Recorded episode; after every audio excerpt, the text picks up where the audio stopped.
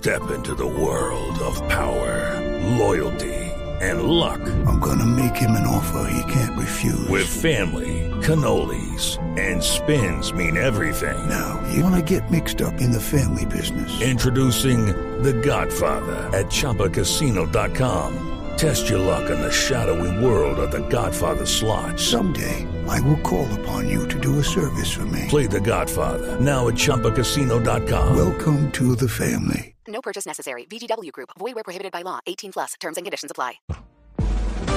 Ricardo Ospina es periodista. Está en Mañanas Blue. Son las 6 de la mañana y 29 minutos. Luego del discurso en el balcón del presidente Gustavo Petro, vale la pena preguntarse cuál podría ser el futuro político del país. Las palabras del presidente Petro, que muestran una evidente radicalización, fueron pronunciadas una semana después de la crisis ministerial que produjo la salida de siete de sus ministros la mayoría de ellos representantes del centro político. Más allá de las palabras en contra de la clase política tradicional, criticando a los grandes empresarios y a lo que él llama el establecimiento, lo cierto es que el jefe de Estado necesita impulsar las reformas sociales que han sido la columna vertebral de su plan de gobierno a través de las instituciones democráticas.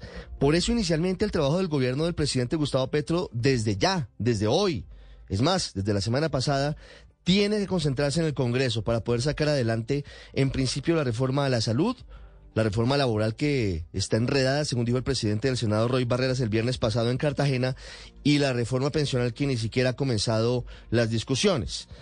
En cualquier caso, la búsqueda de consensos es el fiel de la balanza, porque ahí está la clave para saber si el gobierno logra convencer al menudeo a los congresistas de los partidos tradicionales, es decir, liberales, conservadores y de la U, o si logra realmente acuerdos haciendo modificaciones consensuadas a los textos, algo que no se logró en la reforma de la salud durante el periodo ministerial de Carolina Corcho, hablando específicamente de ese caso.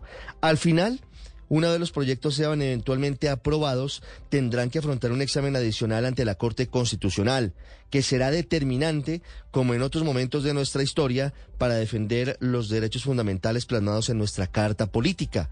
La clave al final en toda la historia es que las reformas deben tramitarse por las vías constitucionales e institucionales, sin tentaciones que llegaran a plantearse un camino distinto. Colombia, con una democracia imperfecta, se ha caracterizado por haber tenido mandatarios que al final siempre terminaron respetando la institucionalidad.